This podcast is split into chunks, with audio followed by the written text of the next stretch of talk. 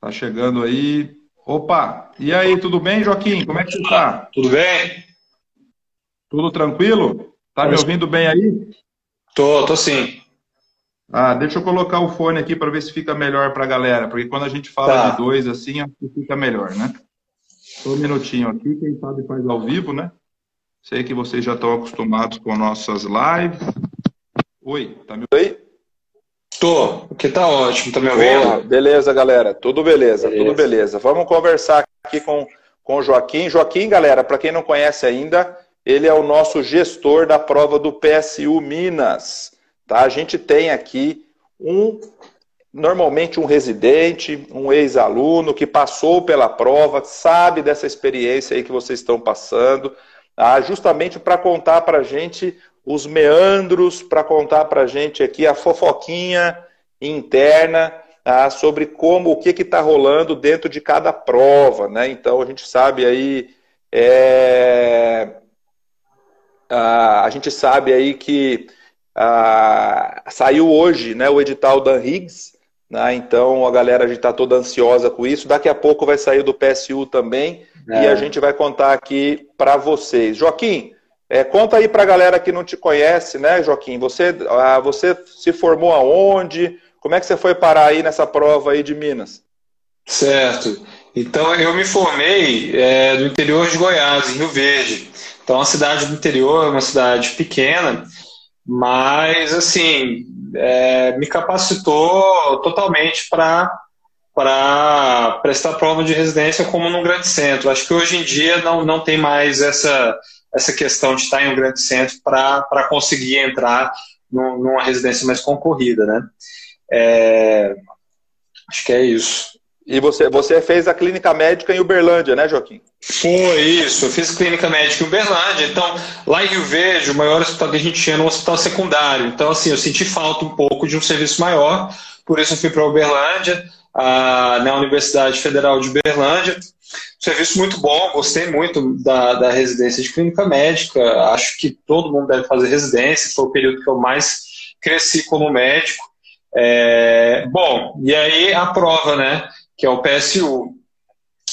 Então, o PSU é, ele, ele é o processo unificado de Minas Gerais, então ele engloba praticamente todos os hospitais de Minas. Ah, ele é, é, uma prova um pouco, eu, eu considero uma prova difícil, pela questão ah, de ser extensa. Ah, você não tem muitas questões diretas, objetivas. As questões geralmente são de casos clínicos, geralmente casos clínicos extensos, e, além disso, não, não costuma cobrar conceitos básicos, cobra mais conteúdo mais aprofundado de cada assunto. Mas, com dedicação, consegue, todo mundo consegue passar com certeza. É, é isso aí, galera. A gente, para os atrasados aí que estão chegando, a gente vai falar de câncer coloretal. Tá? E a gente tem aqui um convidado especial que é o Joaquim, que é, o Joaquim passou por esse processo seletivo aí como vocês a, a, na residência de clínica médica lá em Uberlândia, lá na UFO, tá? Então, um cara que passou aí por essa prova do PSU Minas. E a gente vai aproveitar para dar alguns detalhes sobre isso, tá bom? Então, seja bem-vindo, Joaquim, seja bem-vindo ao nosso time, já está trabalhando intensamente aqui junto com os outros gestores que vocês têm conhecido aí durante as nossas lives. Nosso objetivo aqui, galera, é fazer uma revisão sobre um assunto extremamente importante para todas as provas ah, e mostrar para vocês é, como que a pegada do sprint final faz um diferencial na nossa preparação nesse momento. Tá? Então vocês vão ver aqui que câncer coloretal vai cair em qualquer prova, mas você pode cair desde fator de risco, epidemiologia, diagnóstico, exames, imagem, pode cair tratamento, complicações, estadiamento, ah, você pode ter tratamento de metástase, você tem uma infinidade de questões, síndromes polipoides, aqueles nomes que vocês adoram. Então, ah, é um tema muito extenso e muito importante. Então, você deve estudar tudo? Deve, mas na hora de focar o seu estudo, você vai focar na, na sua prova específica. E nós vamos mostrar aqui para vocês como tem umas questõezinhas aqui do PSU que não são difíceis, mas são atípicas. E se você não tiver um foco no seu estudo final, você pode dançar. Aí tá? uma questão vai fazer a diferença. Isso vai acontecer na prova da Higgs, na prova do Sul São Paulo, na prova da USP, da Unicamp, da Unifesp, do IANSP, do SURSE do Ceará, do SES Pernambuco, da USP Ribeirão. Então, essas provas a gente consegue entrar na alma da prova e trazer para vocês o que é de essencial. Então, eu vou tirar aqui os comentários para não ficar aqui na tampando o nosso amigo Joaquim, vou desativar aqui, tá? E a gente vai conversar um pouquinho aqui sobre câncer coloretal. Joaquim, mas me diz assim, o que, que, é, que, que você sentiu, você que está fazendo esse estudo da prova junto com a gente, a, a, de, qual que é a pegada mais importante desse tema de câncer coloretal na prova do PSU Minas? O que, que você percebe aí? Bom, então na prova do PSU, o, o, a principal maneira de cobrar é, o câncer coloretal é pelo rastreamento. Então a maioria das questões são de rastreamento. Só que tem alguns aspectos peculiares dentro do rastreamento que a prova cobra. É, uma coisa interessante que ela cobra, que eu nunca tinha visto em nenhuma outra prova, é sobre a colonoscopia virtual. Então, é, é um assunto que não é tão comum. É, e algumas questões cobram, então, sobre indicação, quando usar e, e também quando não usar a colonoscopia virtual. Puta, já, já arrepiou a galera aí, Joaquim. Colonoscopia é. virtual. Vocês já ouviram falar disso? Colonoscopia virtual. O que, que é isso, meu Deus? Será que é uma imagem 3D que eu consigo ver de forma virtual? Né? Que negócio é esse, né? Então, pessoal, cai isso na prova do PSU. Primeiro, questões de rastreamento, a gente tem várias formas de perguntar isso. Tá? Lembrando que naquele paciente que não tem fatores de riscos mais importantes, tá? o paciente que a gente chama de risco baixo, né? a partir dos 45 a 50 anos, a gente já deve fazer uma colonoscopia. Né? Classicamente 50, as sociedades americanas já estão baixando esse número para 45 anos. Tá? Faz uma colonoscopia, se for normal, eu posso repetir esse exame até a cada 5 a 10 anos. Então, isso seria um rastreamento genérico. Mas é claro, se o paciente tiver doença de Crohn, retocolite ulcerativa, né, depois de um certo tempo, normalmente de 8, 10 anos de doença, tem que fazer colono anual. Né? Se o paciente tem uma, uma história, uma doença familiar relacionada ao câncer, ele vai ter que fazer mais precocemente. Não vou entrar nesse detalhe aqui, que não é isso que a, cobra, que a prova cobra. Tá? A, a, lembrando que a grande maioria dos tumores coloretais são esporádicos. Tá? Mesmo que você tenha uma história familiar positiva, a maioria dos tumores são esporádicos, não são relacionados a uma mutação genética. Mas aí, pessoal, questõezinhas de casos clínicos, né? ele impõe lá um enunciado desse tamanho para você ficar cansado, né? e aí ele diz que o paciente já estava com uma alteração, sangue oculto positivo, ceia, o paciente fez, o médico fez um monte de coisa. Né? E aí resolve fazer uma colono. Né? E a colono, ele vê que tem um tumor. E o, e, e o aparelho não consegue ultrapassar esse tumor. Então, já está fechando a luz do intestino. Quer dizer, a colono não foi completa. Ela não viu todo o intestino. Ela foi até o tumor e fez uma biópsia. E aí, o que, que a gente faz? E ele introduz a, nas alternativas a opção de fazer uma colono virtual, que é a resposta dessa questão. Primeiro, para lá, o que, que é colono virtual? Né? Colonoscopia virtual nada mais é do que uma tomografia. É uma tomografia a, que tem uma dedicação para o intestino, tem uma forma de usar o contraste que eu vou desenhar o meu intestino. Mas atenção, galera, sabe o que as pessoas leigas elas acham? E até alguns médicos também que não sabem muito bem do assunto, ah, elas acham o seguinte: eu vou fazer essa coluna virtual porque a coluna normal é muito ruim, é muito sofrida, né? As pessoas fogem da colonoscopia normalmente, né? Pergunta aí na sua família para você ver, né? quem quer fazer colonoscopia. É por que, que a pessoa foge da coluna? Não é pelo exame em si, porque o exame você vai ser sedado, vai dormir, quando acordar já acabou, não sente nada. Mas o preparo do cólon é algo que desgasta o paciente. Ninguém quer fazer aquele preparo, tomar aquele litrão de manitol, né? Tem pessoa que coloca limão, coloca um, um suco junto para melhorar aquele gosto doce, mas mesmo assim é ruim. Ninguém quer fazer o preparo, ficar a noite inteira no banheiro. Só que aí a má notícia é o seguinte: a colono virtual também tem preparo. Então, isso que a, a questão quer cobrar de você. Né? Já teve uma outra questão, já caiu mais de uma vez isso, tá? Ah, dizendo o seguinte: vamos fazer a colono virtual ah, porque ela é superior, não preciso fazer preparo. Não, nada disso. Tem que fazer preparo do mesmo jeito. A colono virtual não substitui a colono convencional. Né? Lembrar que por qual que seria um grande defeito da coluna virtual? Não dá para fazer biópsia. Então você pode até ver que tem uma lesão, uma suspeita de lesão, mas você não tem como fazer biópsia, só na coluna convencional que vai entrar por dentro do intestino. Tá? Então, primeira coisa, a colono virtual não substitui a colono real. Segunda coisa, a colono não faz biópsia. A colono virtual não faz biópsia. Terceira coisa, a colono virtual precisa fazer preparo igual a colono real. Tá? Não dá para trocar uma coisa pela outra, não tem vantagem. Então, para que fazer essa virtual? Justamente nessa questão. Por quê? Porque o paciente tem uma lesão intransponível ao aparelho. E o resto do cólon? Como é que eu vou ver o resto do cólon? Será que esse paciente não pode ter um tumor sincrônico? Sabe o que é tumor sincrônico? Quando ele tem um aqui e um do outro lado do cólon. Isso não é tão raro assim, como você pode pensar. Tá? Então existe a possibilidade do paciente ter dois tumores. Ah, e aí o, o, o tratamento cirúrgico é diferente. Então, neste caso, em que eu tinha um paciente que fiz a colonoscopia, ah, achei um tumor, mas não consegui ultrapassar o tumor para avaliar todo o cólon, a conduta, sabe qual foi? Colono virtual. Essa era a resposta. Ah, por quê? Porque é um jeito de eu conseguir avaliar todo o cólon ah, de alguma forma, sempre sem ah, utilizar a coluna normal, já que é intransponível. Um paciente estava quase obstruído, estava subocluído.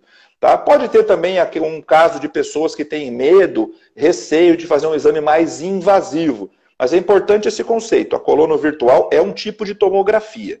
Tá? Ela não substitui a coluna convencional. Ela não faz biópsia e ela precisa de preparo de cólon. Tá? Qual seria a indicação, então? Aqueles tumores que eu não consigo avaliar o cólon todo.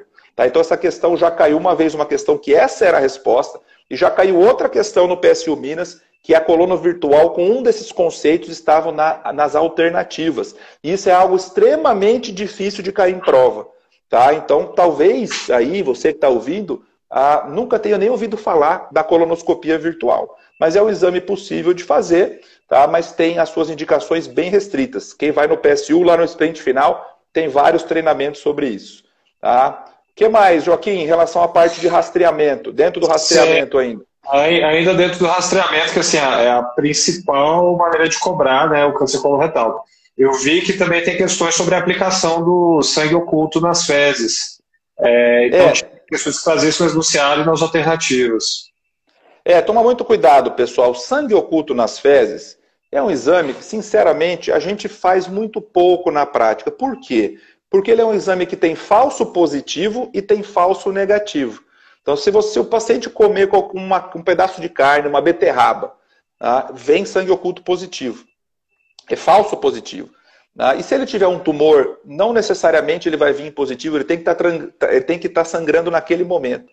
Tá? Então, o sangue oculto ele poderia ser feito ah, em um ambiente de triagem em que eu faço o exame anualmente, né, em qualquer pessoa, né, para que ele sirva como um marcador. Então, a pessoa não tem nada, mas veio sangue oculto positivo, faça colono. Isso é a primeira coisa. Agora, eu não posso me contentar com o sangue oculto negativo, entenderam? Tá? Então ele vai ter valor se ele vier positivo, porque você vai fazer colono. Mas se ele vier negativo, não exclui nada. Então, o nosso rastreamento vai ser com colonoscopia. Tá? Toma muito cuidado, principalmente se o paciente for considerado um paciente de alto risco. Tá? De acordo com a idade, de acordo com a história familiar, se ele tiver sintomas. Então, pacientes que têm sangramento, seja vermelho vivo, seja escurecido, borra de café, não importa, tem que fazer colono. Pacientes que têm mudança de hábito intestinal, então, uma hora está mais preso, uma hora está mais solto. Tá? Pacientes que têm fezes em fita, tá? são pacientes com um achado muito clássico. Eles precisam fazer colonoscopia. Não dá para confiar em sangue oculto nas fezes. Tá? Então, sangue oculto, se ele for positivo, ele indica colono. Tá? Então, eu posso fazer um rastreamento ah, com colono a cada 10 anos, com exame físico anual e sangue oculto anual também. Mas lembrar, você não vai de faz... deixar de fazer a colonoscopia na data marcada. Então, cuidado com o sangue oculto, que ele não é um exame definidor da nossa conduta, tá bom? Tem mais ainda, né, Joaquim? É, eu, me, eu me lembro just, justamente do que você falou agora. Tem uma questão com a paciente que tem é, uma hemorroida, está sangrando, tem mudança do hábito intestinal, só que aí nas alternativas ele coloca se faz ou não a colonoscopia nesse caso, porque ela não tinha outra indicação pela idade, nem história familiar. Então também cai nessa é, Então, então, exatamente. Isso, isso aí é um caso. Eu já vi paciente, já vivi essa situação, tá? Nas as duas situações. Eu já vi pacientes o paciente, por exemplo, está com sangramento nas fezes. Olha essa situação, é a questão do PSU. Tá? E aí você vai fazer um exame clínico e encontra lá doença hemorroidária. Tá? E aí você resolve tratar, operar, fala, não, esse sangramento é da doença hemorroidária. Mas será que a gente sabe que quase metade da população mundial tem doença hemorroidária? Quem garante que além da hemorroida ele não tem um pólipo, ele ainda não tem um tumor que está sangrando? Então não pode jogar a culpa na hemorroida. Você pode até tratar a doença hemorroidária, mas faz uma colono antes. É isso que ele queria na questão. Tá? Eu já isso. tive paciente que chegou para mim com câncer, que tinha sido operado de hemorroida alguns meses antes, por causa do sangramento. Aí não tinha sido feito colono. E eu já vi pacientes que chegaram para mim de, com suspeita de hemorroida, que a gente fez colono e encontrou câncer coloretal. Então, cuidado, isso daí, pessoal, é uma casca de banana para você. Não é porque ele tem hemorroida que a culpa do sangramento é do mamilo hemorroidário, porque é muito prevalente. Então, tudo bem, eu vou tratar a hemorroida, mas antes faz uma colono. Né? Vai que esse sangramento é do tubo digestivo e esse sangramento é de um pólipo que você vai prevenir um câncer coloretal. Endoscopia e colono, inclusive, não só colono, tá? Então, cuidado com essas questões. Na dúvida, tá sangrando, fezes e fita, mudança de hábito intestinal, não tem o que fazer. Colonoscopia certo? Esse é o exame e é o que ele queria na nossa questão. Né? Ele, a resposta, inclusive, era Sim. faz a coluna e depois, de acordo com o resultado, você trata de acordo com a prioridade. Né? Se tiver um câncer coloretal, deixa essa hemorroida para lá. Trata o câncer e depois vai ver o que faz com a doença hemorroidária. Tá? Muito, muito importante isso aí, de um, já é um rastreamento, já é uma detecção, para uma detecção precoce, né? Certo. Dentro do rastreamento ainda, é, eu me lembro de uma questão que cobrou o uso do marcador tumoral CEA. Então ele colocava o uso no rastreamento em uma das alternativas. Isso, isso aí também é outra pegadinha, galera. Imagina que bom seria se a gente tivesse um exame de sangue que desse diagnóstico de câncer. Imagina, pessoal, todo mundo faria o exame de sangue todo ano, cada seis meses. Seria uma maravilha, mas não existe. Não existe um exame de sangue que dá diagnóstico precoce de câncer. Quando a gente fala em marcador tumoral, o CEA, que é o antígeno cársino embrionário, que é o do câncer coloretal, você tem o CA19.9 lá no câncer de pâncreas, de vesícula, de vias biliares, você tem alfa-fetoproteína lá no fígado, o CA125 no ovário, existem vários, o PSA na próstata, né? Existem vários marcadores tumorais, mas para que, que eles servem? Eles não servem para diagnóstico precoce, não servem.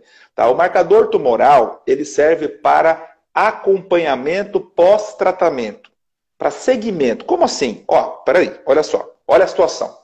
Tá? Eu tenho um paciente que tinha mudança de hábito, que tinha sangramento. O que, que eu fiz? Colono. Né? A colono descobriu que eu tenho um câncer coloretal. Eu estou preparando o paciente para operar. Nessa preparação você vai fazer risco cirúrgico, não vai? Avaliação do cardiologista, avaliação pré-anestésica do anestesista, vai fazer os exames gerais. Nessa avaliação você pede o CEA. Eu já dei o diagnóstico. O diagnóstico foi dado pela colono. Mas então para que eu peço o CEA? Simplesmente para eu guardar esta informação. Por quê? Se o CEA é aumentado no pré-operatório, eu já dei o diagnóstico a colono. Já sei que tem. Mas mesmo assim eu peço CEA. Porque se ele vier aumentado, ele me mostra que aquele tumor é produtor de CEA. Isso vai ser importante para mim depois do tratamento. Por quê? Eu vou lá, opero o paciente, precisa fazer químio, faço o que precisa fazer.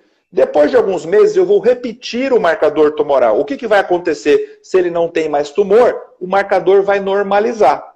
Então, a partir do momento que eu tenho um marcador tumoral alto no pré-operatório que normaliza no, no pós-operatório, ótimo. Esse marcador vai ser útil para mim no segmento, no acompanhamento. Por quê? Agora, a cada de três em três meses, nos primeiros dois anos, a gente vai dosar o CEA. Né? Por quê? Porque se ele voltar a subir, é sinal de recidiva. Então é para isso que serve o marcador tumoral. Ah, se o marcador tumoral, antes de eu operar, ele já é normal, ele não vai servir para nada para mim, porque mostra que o tumor não é produtor do CEA. Então eu posso ter paciente com câncer avançado e CEA normal, e tem falso positivo também. Fumante, por exemplo, eleva o CEA. Não quer dizer que ele tem tumor. Então ele não é usado para rastreamento, ele não é usado para diagnóstico precoce. E não é porque o CEA está muito alto que é igual a metástase. Já caiu isso também no PSU. Né? Não é porque o CEA está lá em cima que é igual a metástase. Não. Pode ser só o tumor primário. Você tira o tumor primário, o CEA normaliza. Então, para que, que serve o marcador tumoral? Para segmento, para acompanhamento pós-tratamento. Eu doso no pré-operatório, ele está alto, eu opero, ele normaliza. A partir daí eu vou acompanhando. Se ele volta a subir, é sinal de recidiva. Então isso, isso me ajuda, mas não serve para fazer check-up, não serve.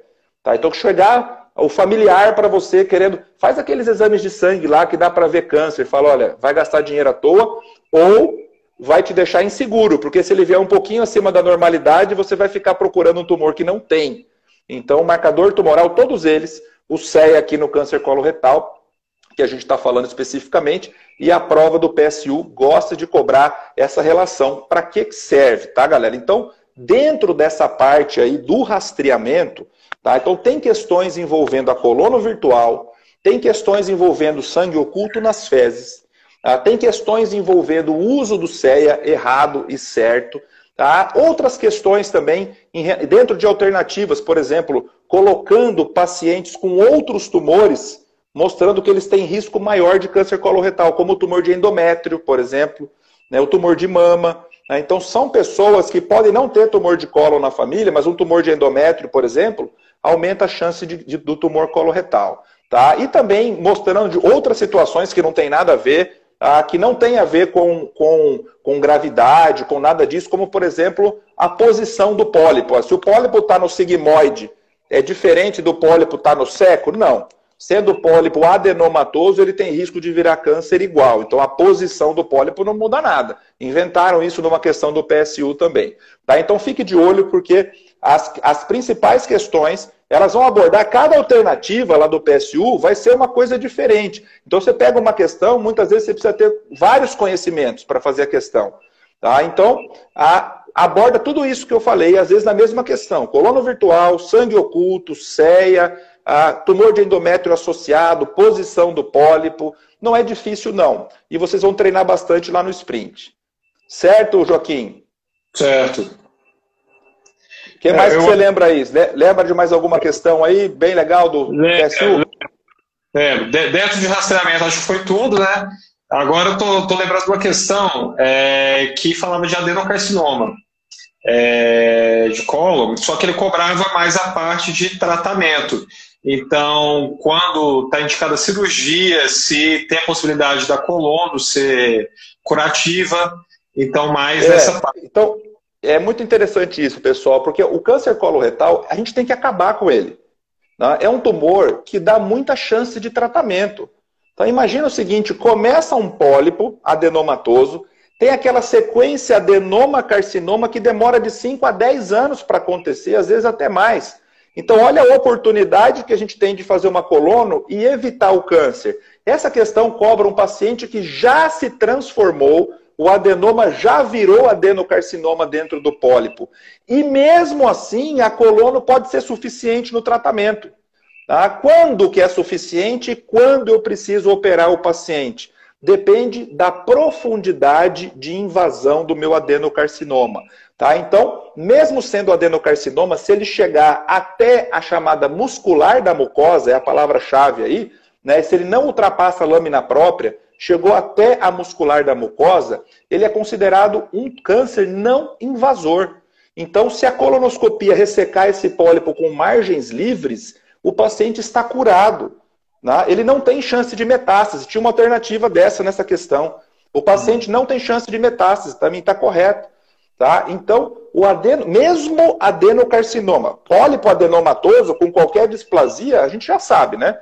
Tirou, está curado. Agora, mesmo o adenocarcinoma, se ele foi até a muscular da mucosa e eu tenho margens livres, acabou. a coluna é definitiva. Vamos repetir essa coluna agora, daqui seis meses a um ano, para reavaliar, mas não precisa operar o paciente. Por quê? Porque os vasos sanguíneos e linfáticos estão na submucosa.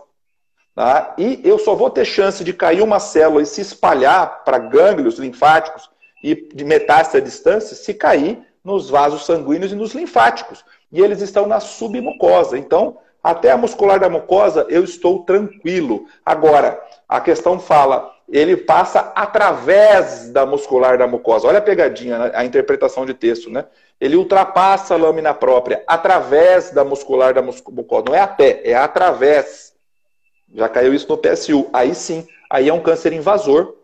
Tá? Ele é invasor, porque ele pode ter caído em linfático e pode ter se espalhado. Mas aí eu pergunto, peraí, mas a colono tirou com margens livres. Não importa. Quem garante que uma célulazinha não caiu num linfático ou num vaso sanguíneo e se espalhou? Então, esse paciente que foi através da muscular da mucosa, passou a lâmina própria, chegou na submucosa, esse paciente tem que operar, mesmo que ele tenha margens livres. Eu vou lá, eu vou retirar aquela parte do intestino e vou retirar os linfonodos, ligando sempre os vasos na origem. Tiro todo o meso daquela região, porque é ali que vão estar os gânglios. E não se surpreenda se vier linfonodo positivo. Tá? Se vier linfonodo positivo, você vai ter que fazer quimioterapia depois. Tá? Então guarda aí. Mesmo o adenocarcinoma pode ser curado só com colono, sem cirurgia, desde que não ultrapasse a lâmina própria, não caia na submucosa. Mas quando ele ultrapassa, quando ele caiu na submucosa, quando ele vai através da muscular da mucosa, só a colono não é suficiente, mesmo que as margens sejam livres. Eu tenho que fazer o quê? Eu tenho que fazer uma cirurgia para tirar o pedaço do intestino e tirar os linfonodos. Tá? Então, numa questão como essa, por exemplo, ele coloca também, a, aproveita e põe outros conceitos, que pólipos césseis né, são mais ah, tem mais chance de ser daquele tipo viloso. Lembra que o viloso era o vilão? Né? A gente tem aquele tubular e o viloso. Tubular é mais comum, o viloso maligniza mais. E o céssio tem mais risco de ser viloso, tem mais risco de malignização. Tá? Então, são conceitos que já caíram no PSU, também conceitos que não são muito comuns de cair em outras provas, não, em relação a esse adenocarcinoma de tratamento só por colono. Alguma coisa mais aí, Joaquim? O que, que você lembra aí? É, bom, tem, tem, tem, tem mais uma questão que eu me lembro que cobra um pouco diferente de tudo que a gente falou até agora. É, ela cobrava um, um, câncer coloretal no cenário de emergência. Então, eu me lembro que a paciente tinha um abdômen agudo e era um abdômen agudo obstrutivo. É, era um tumor de reto e perguntava qual seria o tratamento nesse caso. É, pessoal, toma muito cuidado porque são coisas totalmente diferentes. Uma coisa é o paciente do ambulatório, do consultório, que tem mudança de hábito, vai fazer colono, vai investigar, vai fazer estadiamento, vai fazer cirurgia eletiva. Isso é uma coisa. Outra coisa é o paciente que chega entupido na emergência. Seja o tumor do cólon ou o tumor do reto, uma hora ele vai entupir. Ah, entupir o intestino, abdômen agudo obstrutivo. Então, o clássico da questão vai ser distensão abdominal, vômito, parada de eliminação de gases e fezes, hipertimpanismo, ruídos hidroaéreos aumentados. Clássico. Né? O raio-x pode ter, vai ter cólon, delgado, empilhamento de moeda, níveis escalonados. Clássico de abdômen agudo obstrutivo. Tá? Agora, eu pergunto para você, quem está com um tumor entupindo o intestino faz o quê? Opera. Não tem o que fazer. Vai ter que operar na emergência. Mas espera aí, como é que é a diferença disso? O que é que muda na cirurgia? E aí que está a pegadinha da prova, tá? Então, uma coisa é o tumor do cólon, outra coisa é o tumor do reto, lá embaixo. Tá? O tumor do cólon e do reto alto, o reto alto, ele já está ali, ele se comporta como sigmoide. Sempre que eu tenho um tumor, eu vou e opero o tumor, seja na eletiva, seja na emergência. Eu chego lá, resseco o tumor, faço a linfadenectomia e tento emendar as pontas, fazer anastomose. Se o paciente não tiver num bom estado geral, eu posso fazer uma colostomia. Isso é uma decisão de como vai reconstruir o intestino. Mas sempre que eu tiver, a regra é tumor de reto tá, alto e tumor de cólon, eu sempre vou lá e resseco o tumor. Seja na eletiva, seja na emergência. Agora, o tumor de reto baixo e de reto médio é aquele tumor que eu alcanço no toque. Toque retal faz parte do exame físico, todo mundo tem que fazer. Tá? Aquele tumor que eu acesso no toque retal, esse tumor, quando ele não está entupido ainda, o paciente está conseguindo evacuar normalmente, eu vou fazer um tratamento eletivo. A gente não opera de cara esse paciente. Na eletiva, sabe o que a gente faz? Primeiro, rádio e quimioterapia, a chamada neoadjuvância. Então, primeiro rádio e químio, depois eu estadio o paciente de, depois e opero em seguida. Por que, que eu faço isso? Porque o tumor de reto baixo e reto médio, ele é muito perto da borda anal. Ele é muito perto do esfíncter anal. Então, para você dar uma margem de segurança, uma margem oncológica, existe o risco da gente lesar o esfíncter anal. E se você lesar o esfíncter anal, o que, que o paciente vai ter? Vai ter uma incontinência fecal. Ele vai ficar perdendo fezes. É melhor ficar com colostomia, né? Do que ficar de fralda. Pensa aqui comigo. Tá? Então, para evitar esse tipo de coisa, a, a gente sempre tenta fazer a radioquimioterapia antes para diminuir o tamanho do tumor e para que eu consiga fazer a cirurgia pelo abdômen e dar a margem oncológica. Então, sempre que eu tiver um tumor de reto baixo e de reto médio tocável, é igual a quimio e radioterapia, neoadjuvante e cirurgia depois. Ah, o tumor não diminuiu? Paciência, aí eu vou ter que ir para aquela cirurgia de Miles, que é amputação abdômeno perineal do reto. Vou ter que tirar todo o complexo esfincteriano. Vou ter que tirar o ânus, o canal anal, tirar o reto, tirar tudo, fechar o períneo, o paciente fica 100 anos. Uma cirurgia mutilante, vai ficar com uma colostomia definitiva. Tá? Então, para evitar a cirurgia de Miles, toda vez que eu tenho um tumor de reto baixo e de reto médio, eu faço neoadjuvância, que é radioquímio e depois opero para tentar não amputar o reto. Agora, esse paciente aqui da nossa prova do PSU está obstruído. Não dá tempo de mandar ele para fazer radioquimioterapia. Não tem como. Eu vou ter que operar ele agora. Mas se eu operar esse paciente agora e for lá tirar o tumor, vai virar uma amputação. Porque não tem margem distal. Então o que, que eu faço? Eu opero, mas simplesmente para fazer somente uma colostomia. Uma colostomia em alça. Por quê? Para tirar o paciente da emergência, para tirar o paciente do quadro obstrutivo eu opero pela obstrução, nem mexo no tumor, deixa ele quieto lá. Tiro o paciente da obstrução, ele se recupera. Agora eu faço a radioquímio, depois eu estadio novamente e opero mais uma vez para ressecar o tumor. Entenderam? Então, se eu for operar na emergência um tumor de cólon ou um tumor de reto alto, eu vou para operar para ressecar tudo como se fosse cirurgia letiva. Agora, se eu for operar na emergência um tumor de reto médio ou reto baixo, eu não mexo no tumor. Eu faço só uma colostomia em alça para tirar ele do quadro obstrutivo, mando esse paciente para radioquímio e depois eu vou para a cirurgia definitiva. Então, essa é uma pergunta interessante do PSU, porque nas alternativas ele tinha, fazia químio, fazia rádio, fazia radioquímio, né, tentava tratamento clínico, tentava fazer preparo, loucura, não faz preparo em quem está obstruído. O preparo vai ficar preso lá. O paciente só vai vomitar. Certo? Então, é uma questão clássica. O que, que eu faço com quem tem um tumor de. Ele nem entrava muito em detalhes do tipo de cirurgia, mas a gente está aprofundando aqui que isso, isso já caiu uma vez, pode voltar a cair. Né? O que, que você faz? Opera. Opera o paciente porque está obstruído. Mas qual é a cirurgia? Somente colostomia. Tá? Tranquilo, pessoal? Deu para entender aí, Joaquim? Sim, deu. Deu? Acertou essa questão aí, Joaquim? É, ela caiu alguns anos antes. Essa. Ah, alguns anos antes. Então tá bom. Então tá bom. Pessoal, assim, esses são, as, são os temas mais importantes da prova do PSU relacionado ao câncer coloretal. Como eu disse antes, o câncer coloretal é um assunto extremamente extenso, que gosta de cair. Praticamente toda a prova tem pelo menos uma questão. Só que olha só que interessante essa prova do PSU. Colou no virtual, ah, falando de tumor obstruído, falando de conduta de adenocarcinoma só por colonoscopia, tratamento só por colonoscopia, algumas coisas muito diferentes do nosso dia a dia. Por isso que a gente sempre bate aqui com vocês nessa tecla de que não adianta a gente, a gente faz o estudo completo, mas o diferencial no final, você ganhar uma, duas questões, pode fazer a nossa diferença na nossa aprovação. Certo aí, Joaquim? Quer dar mais certo. algum recado aí para a galera? Bom, eu acho que do, do câncer coloretal, do PSU, foi tudo. É, só a prova do PSU está programada para 6 de dezembro. O edital ainda não saiu, mas está programado para sair esse mês. Então, acho que logo a gente vai ter definitivo a data da prova. Então, informação, informação privilegiada, hein? Não saiu o edital ainda, o Joaquim já está dando a prova para 6 de dezembro, hein, galera? Isso. Uma coisa diferente, que até saiu no site do, do PSU, é que agora o currículo vai ser no momento da inscrição.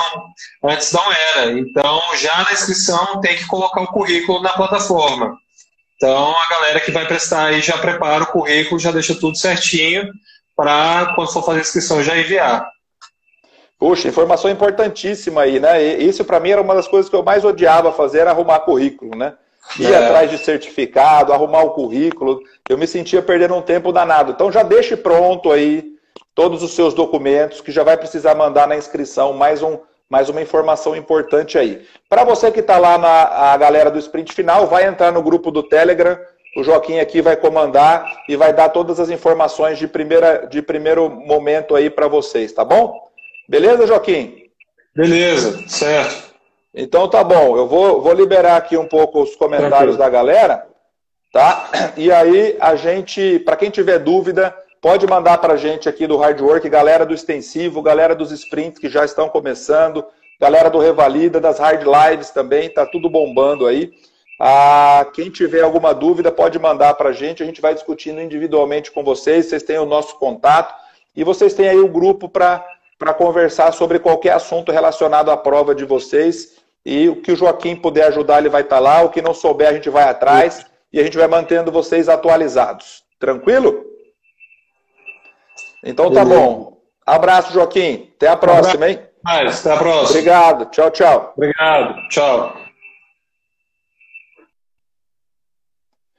Tudo bem, galera? Tudo tranquilo? Deixa eu tomar uma água aqui. Superando todas as expectativas, Rafa Amaran, puxa, que bom, que bom. A ideia é mostrar para vocês justamente essa, a, essa pegada específica de algumas provas, né? Então, é... Henrique, manda para mim as perguntas aqui que eu vou, eu respondo para vocês, tá? Só para ficar um gostinho aí para vocês do, da, da margem aí do Neo de Reto. Tá? Obrigado aí, galera. Obrigado aí, Flá Brito. Henrique, Lide Muniz, beleza? Arnaldo, ah, Zoraide, beleza, galera? Beleza. Tá, não, 4 centímetros é muito. Olha lá, vou deixar vocês na no colo é diferente do reto, hein, galera? Vou deixar vocês aí para pesquisar. Mandem para mim aqui no individualmente que eu converso com a galera aí que está ah, ah, show, show, show. Valeu, pessoal. Valeu, valeu. Tá? Grande abraço para vocês. Amanhã tem mais. Amanhã, como entro no Telegram, ah, lá dentro do seu sprint final, tá? Você vai ter lá um localzinho ali de contatos, ah, de links, de grupos. Você entra lá, tem os nossos telefones todos e você só aperta um botãozinho e já entra lá no Telegram, tá bom? Isso é para quem já está inscrito no sprint, tá? Para quem está inscrito em todos os sprints, cada um tem o seu grupo, que eu acho que é um, é um ganho muito legal também para trocar experiência e, e, ter informações privilegiadas, tá? É, isso aí mesmo, um pequeno detalhe né, que erra. Ah, obrigado aí pelas palavras. Então não vamos perder questões à toa, tá? Amanhã, de novo, às 13 horas, horário de Brasília, estamos nas nossas mini lives. Ah, vai ter sprint revalida? Como assim, Ariela Veloso? Como assim? O sprint revalida está acontecendo já há bastante tempo. Entra lá no Hard Work Medicina, tá? que você tem o Revalida MEC, do INEP, o Revalida da UFMT, já estão aí praticamente com todos os temas entregues. Para quem já está fazendo há algum tempo, já está só no modo de revisão. Tá? Então, entra lá, no, no site do Hard Work Medicina que você vai ver. Tem bastante coisa já funcionando. A gente está lançando agora a galera da residência médica. Tá bom? Beleza? Então tá bom, pessoal. Grande abraço para vocês. Muito obrigado aí pelas palavras. Até amanhã. Tchau, tchau.